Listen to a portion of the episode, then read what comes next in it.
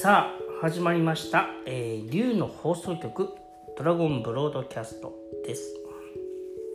えー、僕はエスコート役の春です。えー、今回はですねあの新しく始まりました オンラインサロン竜のオンラインサロンの、えー、ご紹介をさせてください。って何ですかっていうとえっ、ー、とインターネット。インターネット上でえっ、ー、とえーま、コミュニケーションをする、まあ、SNS みたいな感じですよね。そのへその特定の人たちの SNS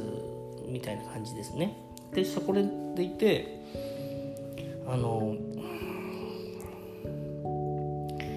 SNS って面倒くさいっていう人が竜の人は多いと思うんですよ。大体そういう人がうちに来てくれる。面倒くさいとか嫌だなとか。そうそうそう。個性的な人がね多いしなんかあの SNS ならではの気持ち悪さはねある。あの良さもありますけどね。SNS の良さがももちろんあるんだけどそれならではの SNS ならではの面倒くささとか気持ち悪さがあってね人も いると思うんですよ。で竜の人はその集団行動が苦手だったり嫌だったりするんでそれ悪いことじゃないんですよ全然ね。それは僕にとってはまともなんですけど。えっ、ー、と別に集団行動してる人が悪いって言ってるわけじゃないんだよだけどえっ、ー、とですねじゃあなんでそれあのそういうことやるんですかって話なんですよね。そうなんですよねでそれでちゃんと意味があるんですもちろんああとねネットで交流するだけじゃなくてそのただなんか友達みたいな感じであの交流する場でも別にいいですけどあの目的が一応あってあの、まあ、そこでワークショップとか講習会みたいなものもやってみんなのこの学びをね学びっていうかそのちょっとおこがましい表現をするとですね人材育成の場なんですよね。人材育成の場、ね、で、えーと、自分なりに生きていっていい、えー、自由な生き方。それで、えー、豊かに。豊かっていうのはそのまあちょっと意味は深い意味の豊かさですけどね。でえーと、ただ経済力を収入を増やそうっていうそれだけじゃなくてですよ、ね。えーとまあ、それもあってもいいんですけどね、えー、落業で楽しく楽に人生を生きていって大丈夫なんでそういう方々をサポートするオンラインサロンなんですね。えー、でだからその、えーと、一応ね僕らはスピリチュアルな専門家でずっとやってきてたからそのそういうサービスが入ってますよ。えっと、無料姿勢ヒーリングがあったり、えっと、ボイスメッセージがあったりします。セミナーがあったりあとはワークショップねと、練習会みたいな。練習会っていうかあの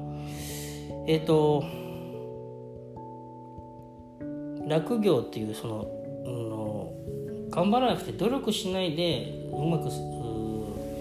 えー、幸せになっていくというかもしくはその成長していくというかもしくは目覚めるっていうことをえー、っと頑張らないでできるっていうことのその、まあ、説明を解説をする講習会もあるしそれを実際にあのなんかねあのなんていうのかな実生活に取り入れる時のやり方を説明するものもね用意してやったりしますね。それで、えーと、月額が3000円になってますね。で3000円って結構安いですよね。安いね。でと、なんでそういうことをしたのかっていうとオンラインの説明も含めてですけどあのまずあのスピリチュアルな仕事をしていて、まあ、自分がこう変化していく中でねどういうものが効果的でどういうものが逆効果っていうのを、まあ、それなりに自分や周りを見ていて、まあ、感じることいっぱいあるわけですよ。本を読むことネットで勉強すること素晴らしいですよでも限界はやっぱありますねそしてワークショップで得ることありますよやっぱりね。ありがたい。だけど限界があります。で実は僕がこの自分のこういう霊的な目覚めとかあこういうことできるように開花とかあいろんなそのいきさつっていうのはいろいろあるんですけどあの基本的には人との交流の中でスピリチュアルな活動家それはそれなりにもそのプロとして活動してる人たちでしたけど何人かの人たちね。その人のその45人の人たちのサポートのおかげで今があるんですけど、えっと、ある人たちなんかはあの毎日僕の世話しあの僕のその、えっと、マインドの、ケアあと,、えっとスピリチュアルなこと、まあ、何も知らない自分に対して何でもこう話すると聞くみたいなそういうことをねしてくれたりしましたね。1日に毎日1時間2時間は電話で喋ってた気がしますね。まだあのスカイプとかがね、えー、そんなに普及する前で,、えー、でその電話代もその人たちが払ってくれましたね。そんなことがあったんですよね。で、まあ、途中でスカイプに行ったけどあのー、僕自身がワークショップに参加してとか個人セッションでっていうことによってどうこうなったってことは全然思ってないんですね。だけどボイスさんのところねお誘いを受けてワークショップず何年かね23年やらせてもらいましたけどなんでそれやったんですかっていうとまあそれはそうなんだけどでもワークショップセミナーの場ってやっぱりそれはほらエネルギー交流の場なんですよやっぱりそれは素晴らしいね。で人数が何十人と集まるからもっと大きなエネルギーになるしやっぱそれも素晴らしいですよね。だけどあの僕自身が望む人生で望むものってもっと違うものなんですよね。だから違う形態行動をまあえっ、ー、としようと思ってて特に頑張んなかったけどやっぱりそれも自然に来るわけですよね。それがオンラインサロンだったんです。で例えばねさっき僕の話しましたけどじゃあマリアさんはどうなんだっていうとマリアさん最初僕のクライアントさんでで何もわからないし何もできないっていう時期が最初ありました。でだけど一緒に仕事をしましょうとなった時から毎日マリアさんとは夜の11時半から、えー、毎日、えー、スカイプだったり、まあ、LINE だったりでずっとあの最初はねチャネリングじゃレッスンから始めましょうって毎日チャネリングレッスンをするってことを最初始めました。そこからずっと、まあ、レッスンが終わってもそのままずっと毎日もうだから7年ぐらい。マリアさんとはずっと夜の11時半ぐらいをね、えーとまあ、話してます。でそういうものっていうものがなんかエネルギー的なものを養ったりもしますよね。それが全てではないけどね。それでまあいろんなプラスアルファがあったりしてポンっていろんなことが起こったりするんですけど。でもそれみんなにそれやろうと思ったら何て言うのかな。そのそれこそ本当に宗教家みたいにね自分がアシュラムとか道場みたいなの開いてじゃあそこに来なさいみたいな。ね。僕そういうのはっきり言って好きですよ。だけど時代遅れってことも知ってますよ。え悪いとは思わないし好きですよ。だけど新しいことをやるために生まれてきたからもう何千年も人類がやってることは僕やろうやらなくていいのかなっていうぐらいのことはやっぱやっぱ分かるんで。そうなるとそういうもんではないなと。しかもそうなると結構ストイックな道になってきて、まあ、もうその時点でできる人がもうだいぶ減ってくるんでそういうことをやろうと思う人がまず何分の1なんだ。人類全体の。でそこの中にさらにそれを成就できる人って何分の1なんだって言ったらすごい一部の人の道になっちゃうから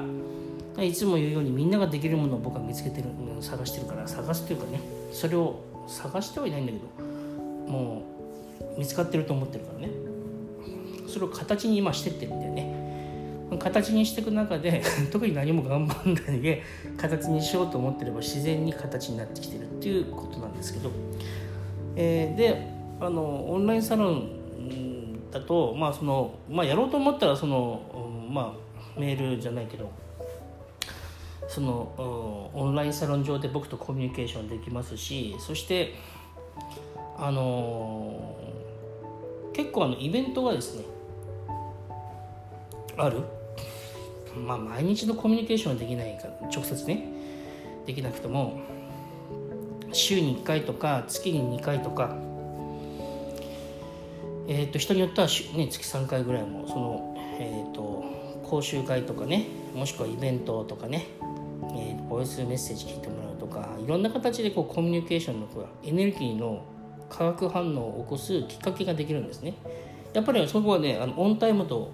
の良さってあるんですよね。そのライブっていうの？そのえっ、ー、とエネルギーを受け取るのもね同時にメッセージか。メッセージだってあの録音したものを聞くのもね素晴らしいですけどそのリアルタイムっていうかライブで生放送で聞くのもそれも素晴らしいねことが起こるんでエネルギーの化学化学反応がね、えー、ですからあのオンラインサロンをね始めました。でももともと僕ねスピリチュアルな枠を超えてやりたいっていう趣旨があったんですよ。ただ自分でなんかあの作ってたらね内容を。あの僕どうしてもねそのスピリチュアル畑でそういう仕事をしてきたからやっぱあの出すものがそれがちょっとあの多いんでとりあえずはまあそのえーと、スピリチュアルな内容みたいなものが出てきたんでそれはでも、えーと、オプションという形で違うあの内容にしましたね。スピリチュアルなことしたい人はあのサークルがあるんでそのオンラインサロンの中にクラブ活動みたいなサークルがあってでそのサークルの中でえーとね、竜のワークしたいとか竜とコミュニケーションしたいとか土地の浄化集合意識の浄化をしたいという人はそういうところでねやってもらおうっていうふうに思いましたね。ただいかんせん全部3000ですからね。あのあそのサークルってあのえっ、ー、とオンラインサロンは3000で参加できていろんなの受けれるけどサークルは別料金になります。でも3000なんでどっちにしろそれでも安いんだよね。でまあ、ネットだからちょっと安くできるっていうのはありますね。経費そんなかかんないし。ね。であの何年か前は毎月東京とか名古屋でねイベント開催してましたけど僕とマリアさん2人で新幹線でグリーン車でそれでなんか移動したらそれだけで経費結構かかっちゃうんでみんなからはそれなりの料金頂いてましたけどね。ネットだとそんな経費かかんないからね。でやっぱりあのいつもまあ思うことですけど なんかハルさんのサポート受けたいですけどお金が料金が高いんでとかそういう人たちはいっぱいいるしでサポート受けた中でも何て言うのかなそのカリキュラムを紹介しただけでもえーと、他にももっといろんなことをねあの調整するっていうかあすればもっと素敵なんだろうなとか思いながらでもやっぱりね そのお金っていうものに、まあ、みんな縛られちゃってるとこがある程度あるからそ止まっちゃうとこがあってもったいないなと思ったりもしてね。でもその方にはその方の事情があってねそれなりにのお金動かせない人もいるしね。で動かせるからまあ一概にいい悪いじゃないしね。でも僕がサポートしたい人ってどうなのかなって言ったら基本的に虐げられてる人なんですね。アウトキャストってよく言いますけど。あ見た目とかねその、あのいろんな意味でですよ。経済的なその社会的な立場とか、えー、いろんな意味で、えー、例えば性差別とかねその同性愛者とかねそういうのも全部含めてですよね。でその、まあ、身体障害者のハンディキャップの人とかその、えーと、被差別部落の出身の人とか在日外在日外国人の人とかそれはある意味分かりやすいですけどでもそういう人たちじゃなくてもやっぱりなんか、えーと、こう生きるべきだみたいなものが日本人はあってそこから外れてたらなんかちょっと負け組みたいなそういうなんかレッテル貼られていや自分がそう盛り込んでて。えっと普通日本人ってこう生きるよね。普通人間ってこうだよね。いや人としてどうなの？そんなんじゃないの。みたいなね。そういうものってなんかいっぱい強く特に日本人はそういうの特に強くて。でそれに当てはまってない人がもちろん国民の3分の2以上そんないやもっといるんだろうね。中で。でそのそのなんか変な劣等感の中で生きていてそれは劣等感あればさネットで嫌がらせも吐き出すだろうしさえー、あの芸能人がなんかスキャンダルすればなんか叩くと思うんですよ。それはもうストレス溜まってればね。劣等感があればそういうこともしちゃう気持ちも分かりますよね。それしなくていいんだよっていうふうにもちろんいつも言うけどでもそれしてる人の気持ちもやっぱよく分かりますよね。惨めな思いとか屈辱的な思いをした時の気持ちっていうのはやっぱりね人間そこの中であのいやお前が悪いからどうこうだなんていうふうな気持ちはやっぱ思わないよね。そういう人たちにこそちょっとあの目覚めてほしい。魂の目覚めとかそんな言葉は僕もう十何年ずっと使ってきたから最近はもう飽きちゃって。あの違う表現をえっ、としたいなと思ってますけど。ね。えー、基本的にはよく言うのは自然体って言葉が多いですよね、うん。えー、そのおおらかに朗らかにね健やかに生きていく中ででもそれをやろうと思うことは簡単だしすぐね始められるけると。ででも途中で自分のその思いに対していや頑張るよと。何が自然体だっていう風な否定的な意見を周りから感じたり直接言われることもあれば直接言われないけど肌でそれを感じる時もあれば自分自身が自分に対して疑問に思う時もあるでしょう。失礼しました。ね。そういう時って人類人類じゃない人生ってそういう時っていっぱいあると思いますよ。山のように。女の人なんだから子供いるのが当然だみたいな。そんなことないよっていうエネルギー僕は。まあね。できればねそうした方がいいんだけどね。っていうニュアンスだって嫌なもんですよ。人間。だからそういう時は自分を否定するその社会の常識的なものじゃないエネルギーに触れてほしい。あすいません。だからそういう場としてはその値段がですね月額3000にしたのは、まあ、主婦の人でもえっ、ー、とまあ都合がつきやすい金額かなと思ってますねだって僕の今言ってる話で言うと実は女性なんですよねあの最も虐げられてる人もう当たり前すぎちゃ当たり前っていうかそれがあのずっと根付いちゃって当たり前に思い込んじゃってて全然そう感じない人もいると思うけど本当その通りですよ。あのいつも言いますけど自分たちが苦しんでる理由は自分たちが当たり前と思ってる常識の中に隠れていたり自分をそこからあの助けるっていうかねえ、ー、と自分がそこでそれをあの問題解決するのは自分がバカにしてたり自分が悪いと思ってる中にあるかもしれないですよ。でも基本的にはそうじゃなかったらえっ、ー、と変わってるはずですよね。ね大体ってあの自分がいいんじゃないっていう方法を試そうとするし。ね。自分がいいんじゃないと思ってる中に答えはなかったっていうこと。まあ一概に言えないけどね。例えばねあの僕本当に子供の頃から思ってたのは自分のお母さんですね母親を見て。正直女性になりたくないと思っちゃったんです。私も子供の頃。なぜかっていうとなんかこの人は夫の犠牲になって子供の犠牲になってまあその人はそれで嬉しい人もいると思うんだけどね僕にとってはなんか気の毒だなと思ったでそれで十分幸せな人はそれでいいと思うけどで世の中にそういう人いっぱいいると思うんだけどでもやっぱりそれがやっぱり嫌だなと思う人も世の中にいっぱいいると思うんですよね。そういう人にとっては今のに僕たちが思ってる、えー、女性とこう生きるべきだっていうものをねあのやっぱりもう変えるもんなんだろうなと思ってますね。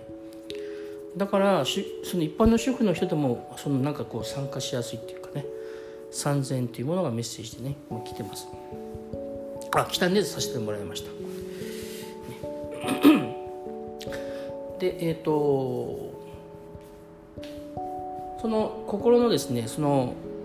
パワースポットになればいいなと思ってます。今はまだねちょっとで作り始めですからね。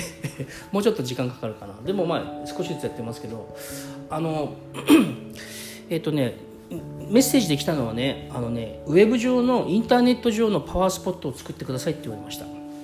サイバーボルテックスサイバーパワースポットっていうんですかね。英語で言うと。えー、っとなんでそんな英語で言ったんだろうね。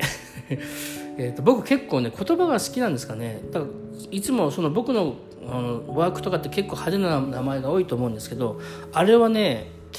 自分がねそのパスワードを使って言葉ってやっぱたかが知れてるところはあるけどでもされどそうなんだけど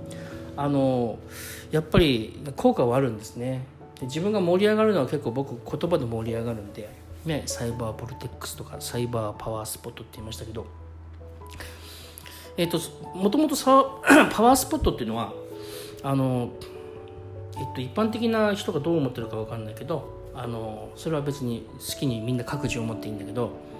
えっと、その土地だったら土地に行って土地のエネルギーと深くつながるから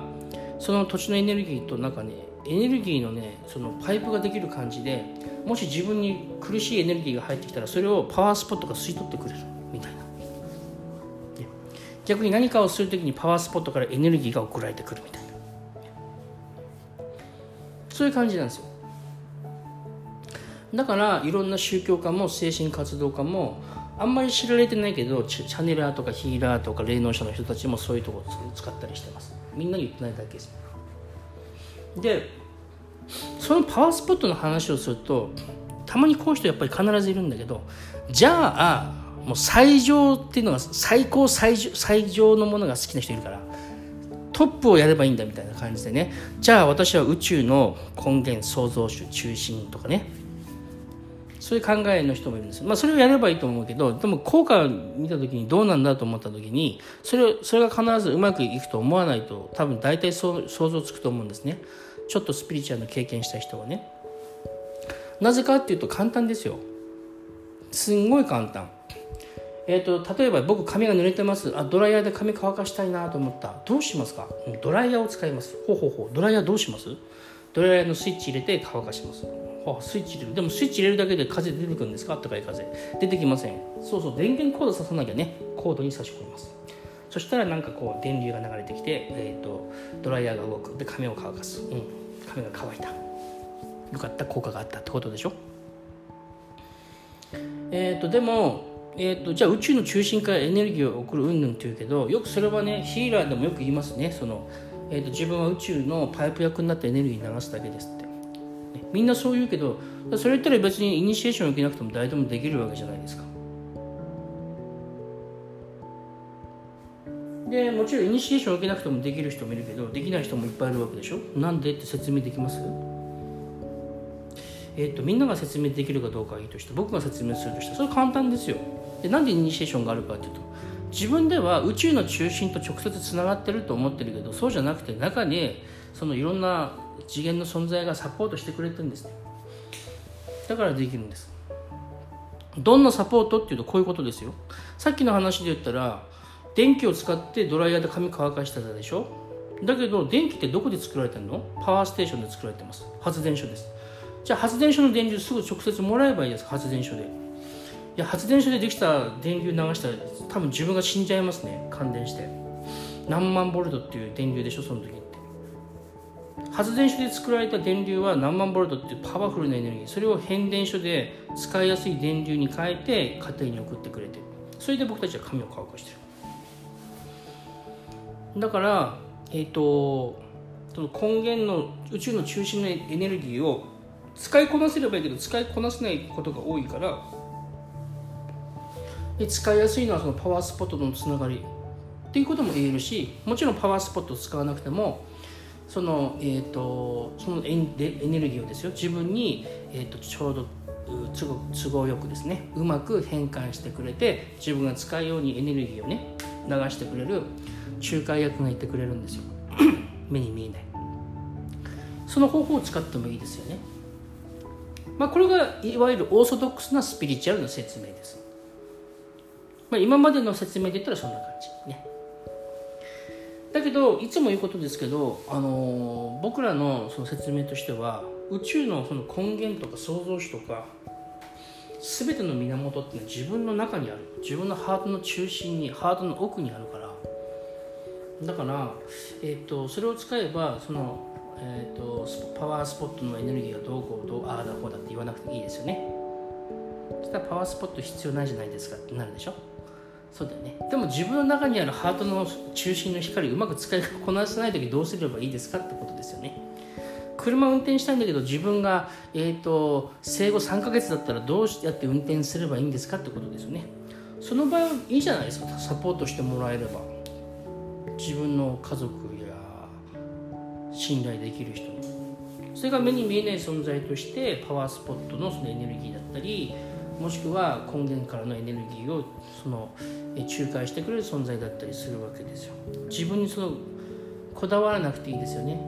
何でもかんでも人に依存すればいいってわけじゃないけどでもかといって何でもかんでも自分でやらなきゃいけないっていうのもちょっと心が閉じてる感じしません、ね、あまたいろんな話しちゃったよ。まあいいや。そんなところでまあ冬のオンラインサロンえーと皆さんがですねあの新しい生き方をしていく中でのサポートができるそういうオンラインサロンとして、えー、サイバーボルテックスネット上のパワースポットとして機能するようにね、えー、作っていきます。そしてえっ、ー、とそうですね。えー、そんな感じ。はい。それでは今日結構ブラブラ喋っちゃったけどね、えー、またお会いしましょう。ありがとうございました。